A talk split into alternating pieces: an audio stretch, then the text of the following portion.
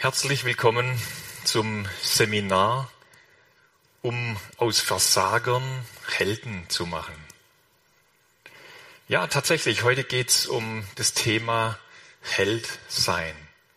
Und ich denke, jeder von uns guckt vielleicht in sich selber und weiß genau, ich bin kein Held. Ich habe da und dort versagt, habe einen Bock geschossen. Und vielleicht gucken wir auch den Nachbar an, guck mal zum Nachbarn und sagt ihm, du bist auch kein Held. Vielleicht ist es gut, wenn er es nicht ganz so hört durch die Maske. Aber wir, wir wissen, wir sind keine Helden. Heute geht es um das Thema Held sein. Ich möchte anknüpfen an letzte Woche, da war die Botschaft kraftvoll leben von Phileon. Er hat uns darauf darauf hingewiesen, dass wir oftmals an unsere Grenzen kommen, dass wir manchmal einfach nicht mehr können und dass wir diesen, sage jetzt mal, diesen Gottfaktor mit einschließen sollen.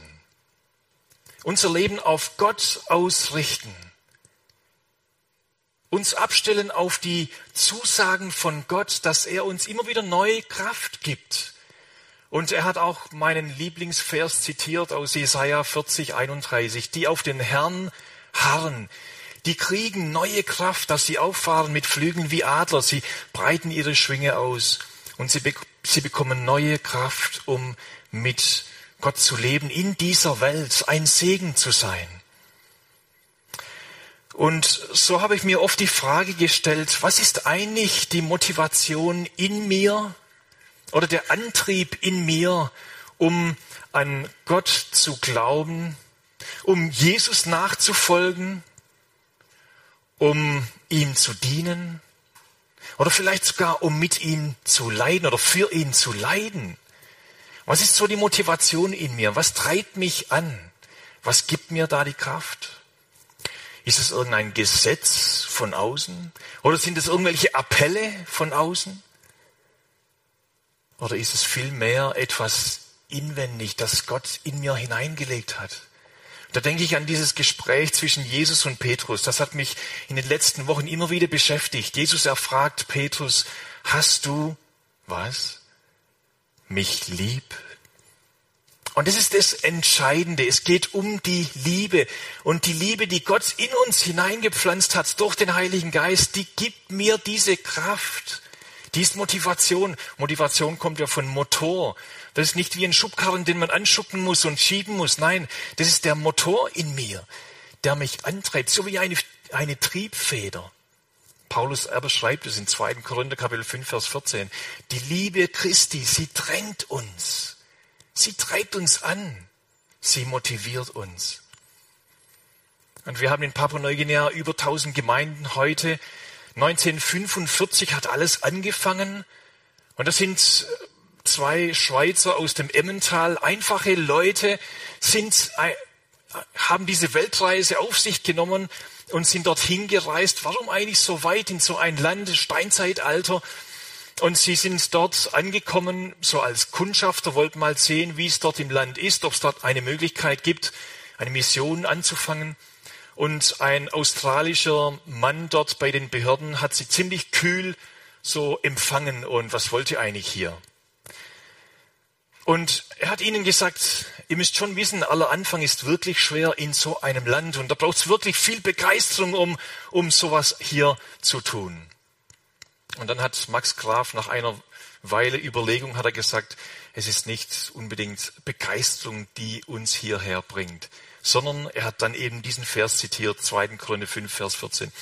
Es ist die Liebe von Jesus, die uns hierher bringt. Das ist die Motivation, das ist die Kraft. Und heute geht's eigentlich um etwas Paradoxes. Wir haben schon in der Einleitung gehört, die, die Aus, das Auswahlsystem von Gott ist irgendwie komplett anders, wie wir das tun würden. Wer ist eigentlich ein Held in unseren Augen? Jemand, der sich total abhebt von der Normalbevölkerung. Vielleicht heute wird man jetzt die Fußballstars angucken, ja, die heben sich ab von allen anderen. Jeder versucht mal so jemand zu werden, aber die meisten schaffen es eh nicht. Held zu sein. Man hebt sich ab, man tut was ganz Außergewöhnliches. Oder wir denken an diesen diesen Ranger oder an irgendeinen Prinz oder irgendeinen Held eben, der jemand rettet. Möglichst eine hübsche junge Dame oder so. Das ist der Held, ja. Er rettet jemand aus einer Notlage. Und er wird als Held dargestellt. Er riskiert sein Leben. Das ist für uns so der Held. Heute werden auch ähm, Soldaten, zum Beispiel US-Soldaten, die die gefallen sind in Afghanistan oder irgendwo, die werden in Amerika als Held dargestellt. Und ich habe auch gelesen, am 11. September diese World Trade Centers, ähm, der Terroranschlag, da sind 340 Feuerwehrleute umgekommen, plus noch ein paar Polizisten. Menschen, die helfen wollten, die werden in, in den USA als Heroes, als Helden bezeichnet. Eine außergewöhnliche Tat, sein Leben zu riskieren und hinzugeben. Müssen wir bei Gott Helden sein, dass wir angenommen sind? Das Auswahlverfahren bei Gott, wie sieht es eigentlich aus? Mich hätte es gereizt, Pilot zu werden, vielleicht sogar Kampfjet-Pilot oder so, ja, irgendwie. Ähm, und da muss man wirklich viele Qualitäten aufweisen. Da muss man die richtige Größe haben, körperlich fit sein, mental ähm, fit und, und psychisch alles. Ja, alles muss stimmen. Und da kommen nur die wenigsten rein, eben nur die Helden. Kommen bei Gott auch nur die wenigsten rein? Nimmt er nur einige an, nur wenige an? Zum Glück nicht. Wir wissen von der Bibel, Gott liebt alle Menschen.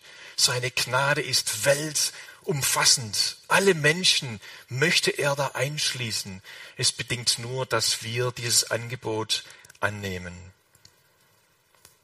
um in sein Team aufgenommen zu werden, da müssen wir keine Helden sein, nicht irgendwie besondere Qualitäten aufweisen oder sogar, vielleicht sogar fromm gedacht, irgendwie super fromm zu sein oder so, irgendwelche Werke zu tun, um von ihm angenommen zu werden. Nein, wir können nichts bringen, wir kommen nur mit leeren Händen.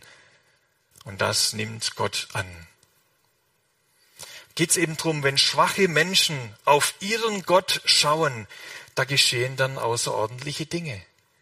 Eben wenn wir den Gottfaktor mit einschließen in unser Menschsein, die wir schwach sind. Die Bibel sagt, wir sind wirklich wie Staub. So sieht uns Gott an. Aber doch macht er uns unendlich wertvoll. Und wir, wir dürfen uns in dieser äh, Identifikation mit Gott dürfen wir uns erkennen, wie Gott uns gemacht hat. Und so braucht es eigentlich, dass wir unsere Schwachheit anerkennen unsere Schuld, unsere Sünde erkennen und sie Gott bringen und sagen, Herr, ich habe eigentlich nur ein vermasseltes Leben dir zu bringen, aber du vergibst, du machst heil, du machst wieder gut und du gebrauchst sogar dieses irdene, schwache Gefäß, um etwas Wunderbares zu machen. Und so schafft Gott aus Versagern, schafft er Helden. Aber welche Helden, das werden wir nachher noch betrachten. Es ist somit eigentlich wie etwas Paradoxes, irgendwie etwas auf den Kopf gestellt, ein anderes System hier in diesem System vom Himmelreich, das Jesus verkündigt. Und Paulus, er schreibt deutlich, wen Gott auserwählt. Und da werden wir jetzt den Text lesen. Da geht es eben nicht um die Starken, nicht um die Gescheiten, um die Käpsele, um die, die hochbegabt sind, sondern es geht um Schwachheit, in den Augen der Welt verachteten. Und es war genau bei Jesus ebenso. Die Menschen haben einen Held erwartet, einen, der die Römer ver vertreibt. Aber Jesus kam in Schwachheit. Er kam als hilfloses Kind. Das ist nicht der Messias. Er stirbt, er stirbt jämmerlich, hilflos am Kreuz. Das soll unser Retter sein? Sie haben ihn missverstanden. Die Erfahrung von Jesus hat nicht mit ihrer Theologie zusammengepasst. Aber es war der einzige Weg, schwach zu kommen, aber eben Gottes Kraft und Stärke liegt in diesem Kreuz. Und das werden wir heute hören. Jesus, der verachtet, verschmäht, zur Schande geworden ist, eben paradox, aber es ist die Kraft Gottes. Wir dürfen aufschlagen, 1. Korinther Kapitel 1, und da lesen wir die paar Verse 26 bis 31. Ihr dürft gerne die Bibel aufschlagen und Wer sie nicht hat, kann einfach mitlesen. Paulus erschreibt in Vers 26, Und er beschreibt hier, welche Menschen das Gott auserwählt. Seht doch, liebe Brüder, auf eure Berufung. Nicht viele Weise nach dem Fleisch, nicht viele Mächtige, nicht viele Angesehene sind berufen, sondern was töricht ist vor der Welt, das hat Gott erwählt, damit er die Weisen zu Schanden mache. Und was schwach ist vor der Welt, das hat Gott erwählt, damit er zu Schanden mache, was stark ist. Und das Geringe vor der Welt und das Verachtete hat Gott erwählt, das, was nichts ist, damit er zunichte mache, was etwas ist, damit sich kein Mensch vor Gott rühme.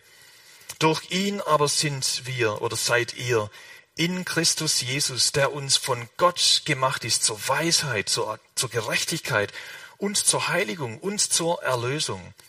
Damit, wie geschrieben steht, wer sich rühmt, der rühme sich des Herrn. Wenn wir den Zusammenhang sehen von diesem Text, da geht es um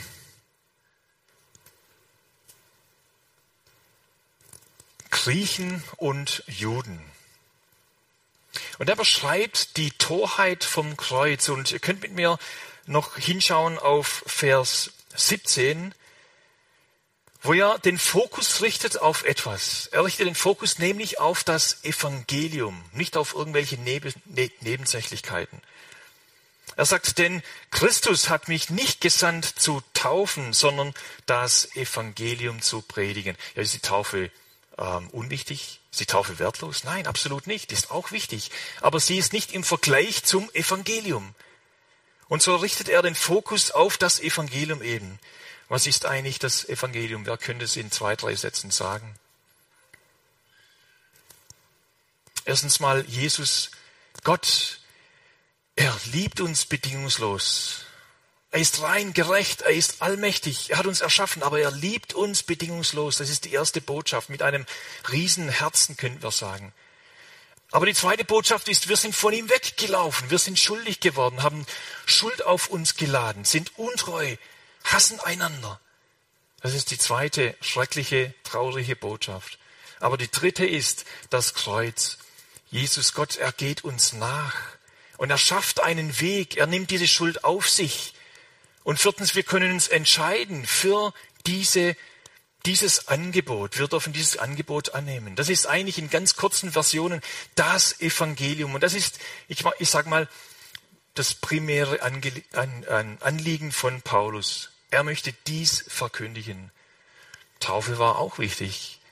Aber sie haben sich gestritten, diese Korinther. Ich bin, ich bin Nachfolger von Petrus, von Apollos und so weiter. Und sagt, ja, wie? Das gibt's doch nicht. Der Leib Christi ist doch nicht zerspalten. Und er sagt, zum Glück hat mich Jesus nicht gesandt zu taufen, sondern in erster Linie eben das Evangelium zu verkündigen.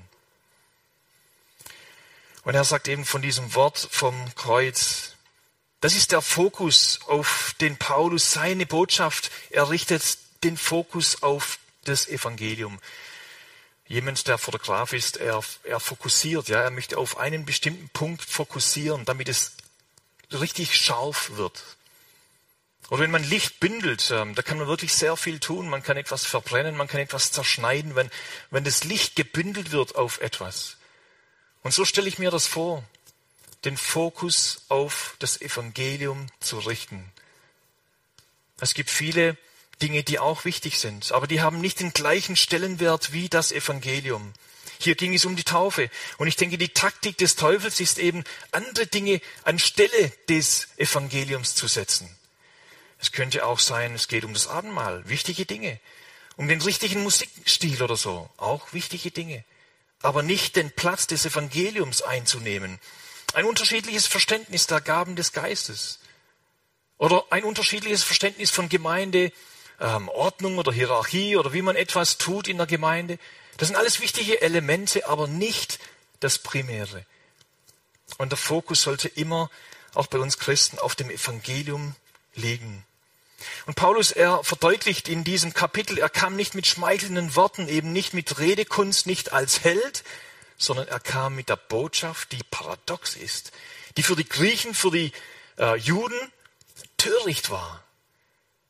Aber er verkündigt sie trotzdem. Er verschweigt das Kreuz nicht. Und das ist die Gefahr, dass wir manchmal denken, das ist vielleicht eine Botschaft, die ist anstößig für die Welt. Wer kann sie noch ertragen? Und manche sagen, wie kann Gott seinen Sohn so abschlachten? Aber da erkennen wir nicht unsere Schuld. Es war der einzige Weg zur Gerechtigkeit. Und so verschweigt Paulus das Kreuz nicht. Natürlich, er passt seinen Sprachstil vielleicht an, er redet in Griechisch, nicht in Hebräisch und so weiter, klar. Dass die Menschen ihn verstehen. Aber die Botschaft des Kreuzes, die musste daher, weil es eben primär ist. Das ist der Kern von dem, was wir glauben. Er kam nicht mit schweichelnden Worten. Das Wort vom Kreuz steht in Vers 18, ist eine Torheit denen, die verloren werden. Uns aber, die wir gerettet werden, selig werden, ist es eine Gotteskraft. Das versteht die Welt zum Teil nicht. Menschen, die das einfach nicht so verstehen. Es ist der einzige Weg. Und so waren eben Juden und die Griechen da. Die Juden, die haben nach Zeichen, nach Wunder gefordert. Jesus erweist auf Jona hin. Und was war das für ein Bild? Drei Tage im Bauch des Fisches. So muss auch der Menschensohn, drei, er muss sterben, drei Tage im Grab sein und wieder auferstehen. Es ging ihm nicht um Wunder, um Sensationen, sondern es ging ihm auch um diese primäre Botschaft der Erlösung des Kreuzes. Den Juden ging es um was Spektakuläres. Aber jemand, der am Kreuz hängt, der ist in ihren Augen verflucht. Das kann nicht der Messias sein. Eine, eine Torheit. Und bei den Griechen, sie suchten nach Weisheit. Steht hier im, im, im Verlauf des Textes. Die Botschaft vom Kreuz, die war eine Torheit, totaler Unsinn, ja. Für sie kann doch so ein Retter nicht jämmerlich, jämmerlich sterben. Das passte einfach nicht in ihrer Vorstellung. Unsinn. Sie glaubten auch nicht an eine leibliche Auferstehung. Ein Gott in ihrer Vorstellung würde nicht am Kreuz hängen. Und trotzdem verkündigt Paulus diese Botschaft, auch wenn sie vielleicht in den Augen der Menschen Torheit ist. Und das wollen wir heute noch weiterhin tun. Das ist die Botschaft, die wirklich rettet. Also, ich will ein Mensch sein, der im kindlichen Glauben das gewaltige Angebot von Gott annimmt, auch wenn es in der Welt blöd scheint. Es ist nicht blöd. Es ist die Kraft Gottes, die rettet. Wohl dem, der es annehmen kann. So benutzt Gott das Törichte in der Welt, um das Weise in dieser Welt zu beschämen. Das nenne ich eben die Paradoxie des Glaubens. Oder wir könnten sagen, Dinge, die in unseren Augen nichtig sind, die macht Gott signifikant. Die macht Gott irgendwie edel. Das, was bei uns schwach erscheint, das benutzt Gott, um seine Kraft noch herrlicher zu zeigen. In dieser Welt, da zählen Macht, Reichtum, Influencer sein, schön sein und so weiter. Alles nicht so schlecht, ja. Aber in Gottes Augen zählt das wirklich nichts. Die Jünger standen zusammen, sie redeten mit Jesus, es waren wichtige Themen und dann kamen auf einmal Kinder hergerannt. Und ich stelle mir so vor, die haben vielleicht Lärm gemacht und so. Und was tun die Jünger? Geht fort, ja, hier ist nicht, nicht euer Platz hier. Was sagt Jesus? Halt mal, lasst die Kinder zu mir kommen, denn ihrer ist das Himmelreich. Und er stellt ein Kind in ihrer Mitte und sagt, wenn ihr nicht, ihr Erwachsene, ihr nicht werdet wie die Kinder, so könnt ihr nicht ins Himmelreich kommen. Was meint er mit Kinder? Eben Menschen, die von sich, sich aus nichts bringen können, nicht heldenhafte Taten aufweisen können, die abhängig sind von Gott, die, die merken, dass sie in sich leer sind. Das ist das göttliche Prinzip. Die arme Witwe, die Jünger schauen zu, Jesus schaut zu, die Menschen gehen beim Opferkasten vorbei. Und die Schriftgelehrten, die Gesetzeslehrer, sie tun viel Moneten, tun sie rein in den Kasten. Und die arme Witwe, sie bringt nur ein, ich weiß gar nicht, warum das hier liegt, fünf Cent, ja. Sie tut ein kleines fünf Cent rein. Wenig wirtschaftlich gedacht, ja. Man kann rechnen und sie hat viel weniger gebracht. Jesus sagt, sie hat mehr gegeben. Halt mal, Jesus, kannst nicht rechnen. Eben Himmelreichsprinzipien, anders gedacht. Jesus sagt, sie hat alles gegeben. Und die anderen haben nur von ihrem Überfluss gegeben. Ist nicht auch die Natur so? Wenn wir in die Natur schauen, Gott hat es manchmal so eingerichtet, dass eben das Schwache doch siegt. Wir haben so einen kleinen Maulwurf, der ist vielleicht so, so groß im Garten.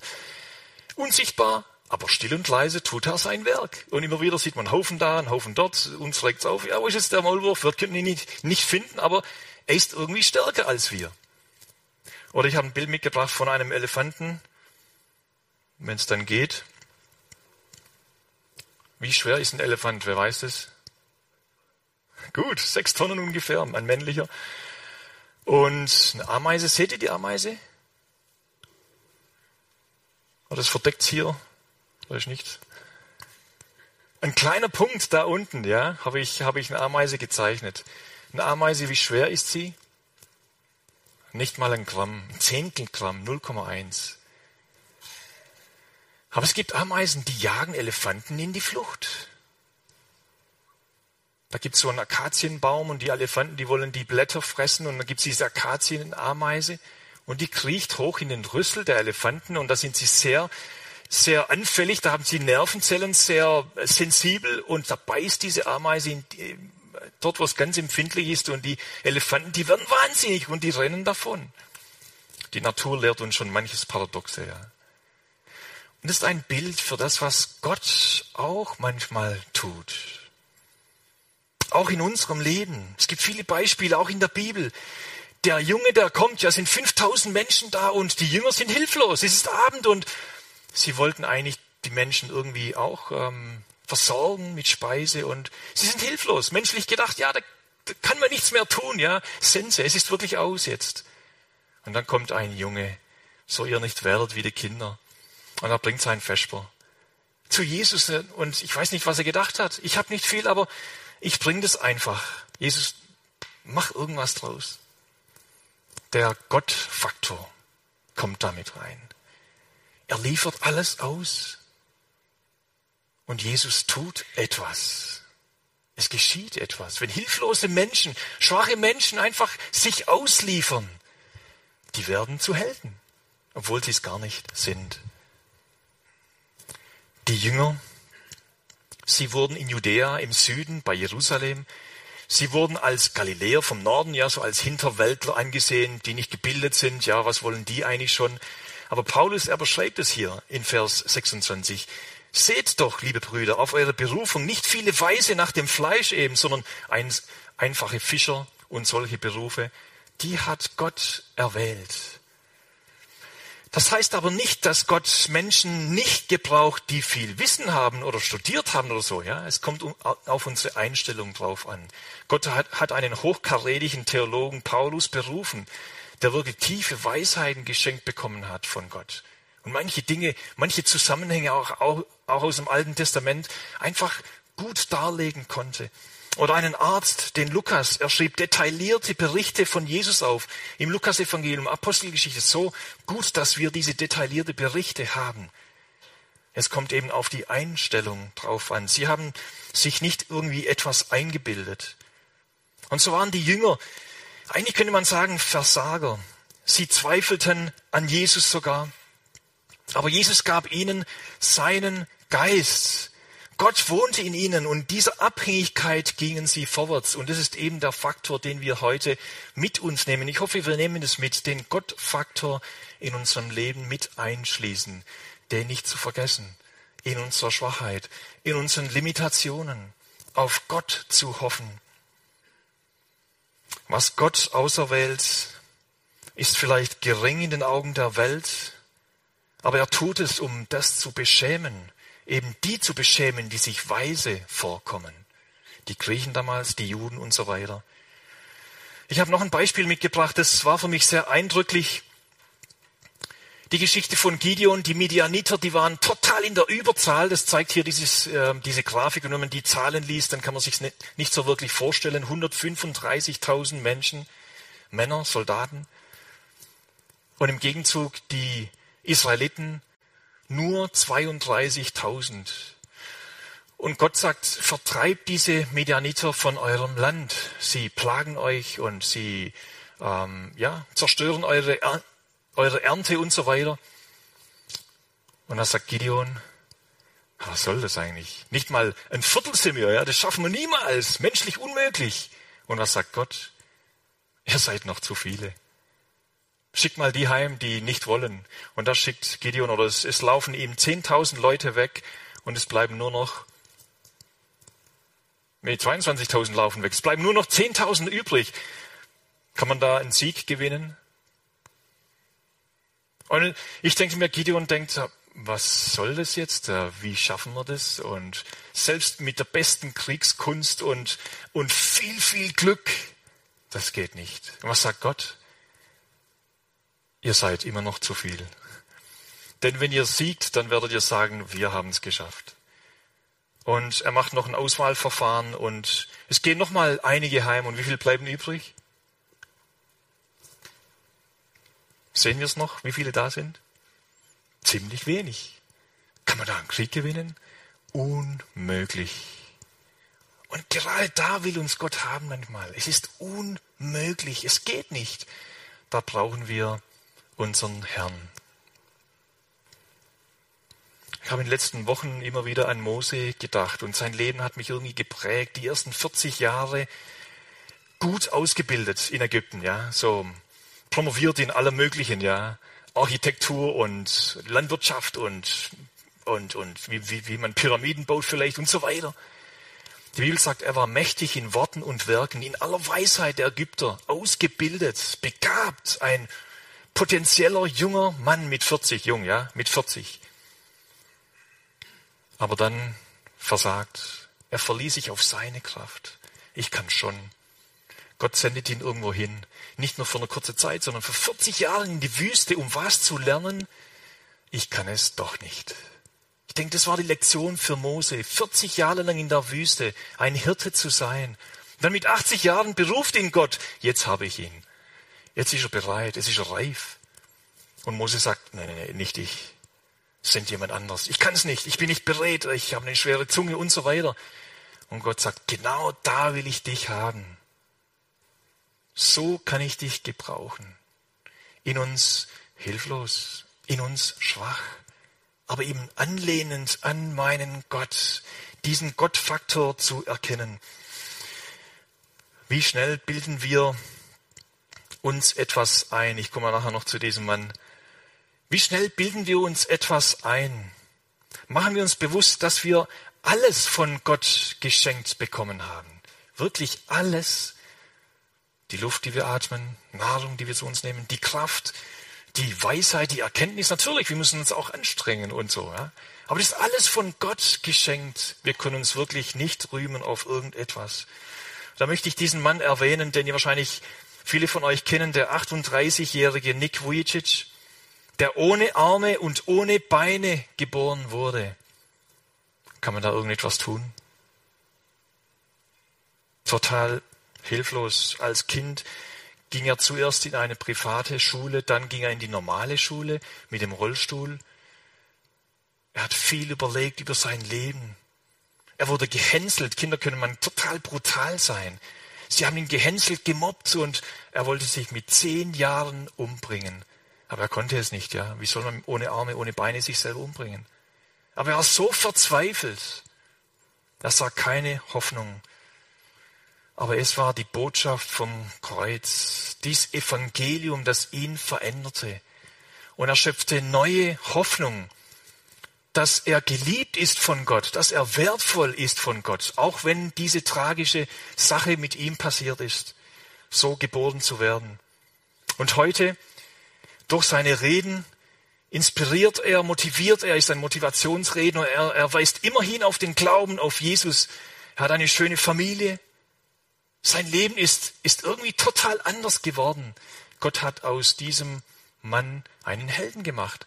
Aber nicht in sich, sondern weil der Gottfaktor wir das so einschließen in seinem Leben. Und ich habe am Schluss hier dieses Bild, das eben passt zum Titelbild. Auch ohne Arme habe ich Muskeln. Aber die sind mir geschenkt geworden von Gott. Eben dieser Gottfaktor, ihn zu erkennen in unserem Leben. Deshalb braucht Gott keine Helden. Er braucht Menschen, die in sich arm sind, die zugeben, Herr, ich habe leere Hände. Manchmal bilde ich mir irgendetwas ein auf das, was ich kann, was ich gelernt habe, wo ich mich angestrengt habe und so. Aber wir wollen das immer wieder ausliefern und einfach mit offenen Händen zu Gott kommen. Ich habe nichts zu bringen. Alles, Herr, bist du. Du erfüllst mein Leben. Auch meine Identität. Das heißt aber nicht, dass wir auf uns runterschauen und so ein, ein miserables Selbstwertgefühl bekommen. Nein. Aber in Gott, der mich wertvoll macht, bin ich etwas. Und das dürfen wir auch gerne ausstrahlen. Aber das ist eben nicht mich oder meine Person, sondern es ist der Bonus eben, der Gottfaktor in meinem Leben. Wir sind hilflose Menschen, wie es eben auch Karl Marx wirklich treffend ausdrückte, der Vorreiter des Kommunismus. Er sagte, Religion ist wie Opium für das Volk. Ja, es ist für schwache Menschen, die eine Krücke brauchen, die hilflos sind. Ja, genau, und damit hat er eigentlich recht. Wir sind hilflos. Wir brauchen Gott in unserem Leben. Jesus sagt, selig sind die geistlich arm sind, denn ihrer ist das Himmelreich, die nicht eben mächtig, stark, heldenhaft sind in sich selber, sondern die wissen, ich bin schwach, aber Gott stärkt mich. Er ist meine Kraft. Und da erweist sich Gott immer wieder mal auch in Situationen, wo wir dann perplex sind, wo wir staunen müssen.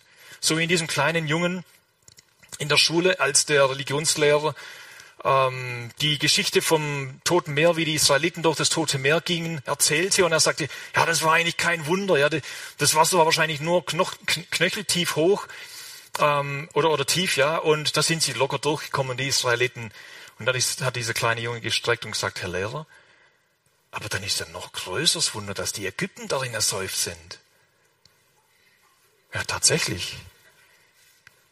Ich habe absolut nichts gegen eine gründliche und gesunde Theologie. Aber wir können manchmal so verkopft sein, dass uns eben solcher kindlicher Glaube verblüfft. Das achtet Gott. Dass uns sogar manchmal ein Kind beschämt. Gott hat uns wirklich wertvoll gemacht. Wir sind von ihm abgefallen, aber in der Hinwendung zu Gott bekommen wir Kraft von oben. Wir werden zu Helden. Und das befähigt uns, ein Leben zu leben, das im Segen lebt, in unserer Schwachheit.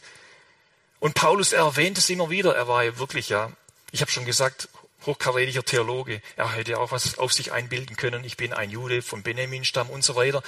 Aber er achtet das alles als Dreck, sagt er. Gegenüber der Erkenntnis vom Evangelium.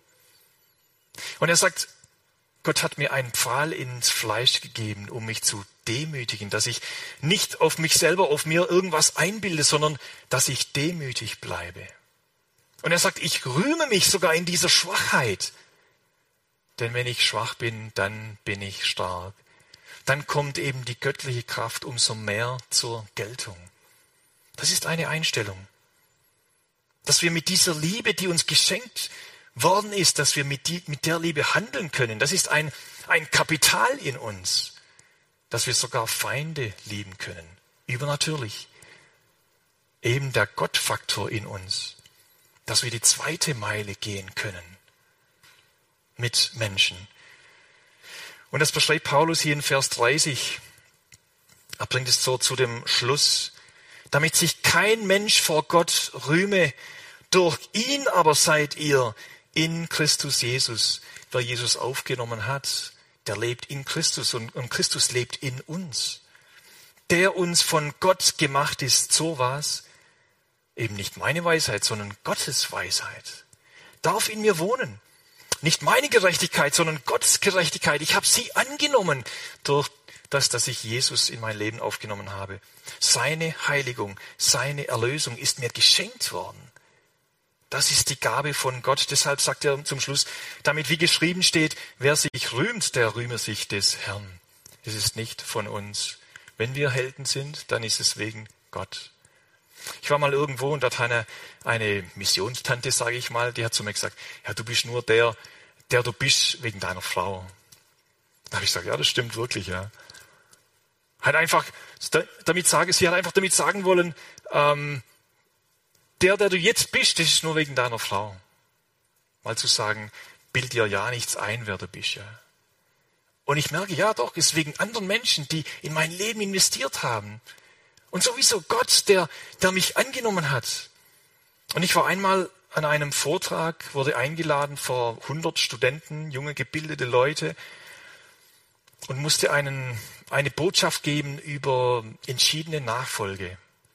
Und irgendwie war ich total gehemmt, das ähm, die, die Kanzel oder was es war, das war nicht wirklich, ich habe die Bibel gehalten, das Mikrofon, ich, ich, ich war total gehemmt und es war ein, ein stockender Vortrag und ich hab, bin hingesessen, war total kaputt und habe gedacht, das, das ist wirklich jetzt in die Hose gegangen.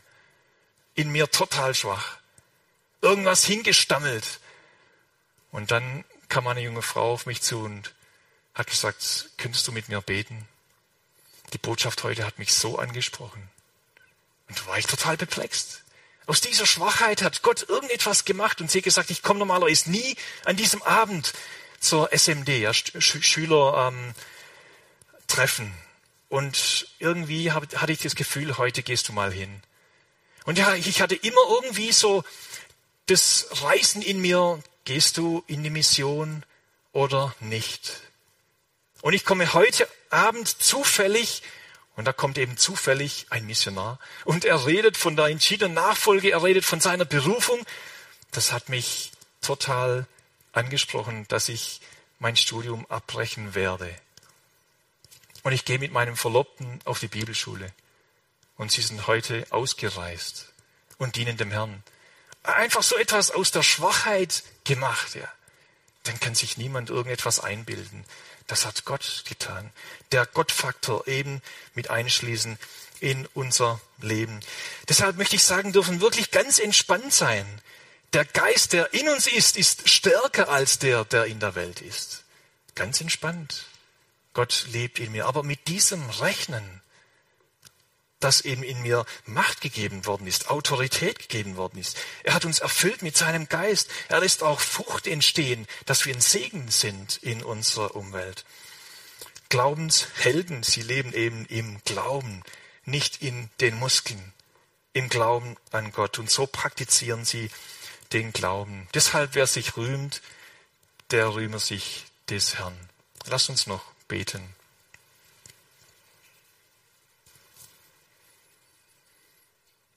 Herr Vater, wir haben erkannt, wir sind keine Helden. Wir können dir auch wirklich nichts bringen. Wir kommen zu dir mit leeren Händen. Danke, Jesus, dass du am Kreuz hast du einen Tausch gemacht. Du hast meine, unsere Schuld auf dich genommen und hast uns deine Gerechtigkeit geschenkt. Du hast uns deinen Geist gegeben, den wir heute haben. Und wir wollen damit rechnen, dass du in uns lebst und dass du auch in unserem Leben Gewaltiges auch vollbringen kannst. Lass uns immer neu auf dich blicken und dir wirklich im ganz kindlichen Vertrauen mit dir gehen. So bitte ich dich, dass du uns diese Woche segnest, dass wir eben mit diesem Gottfaktor rechnen, egal in welcher Situation wir sind, sei es leibliche Schwachheit, sei es Versagen sogar, oder auch sonst irgendwelche Probleme, wir dürfen mit dir rechnen und du machst es gut. Danke, dass du mit uns gehst und uns segnest. Amen.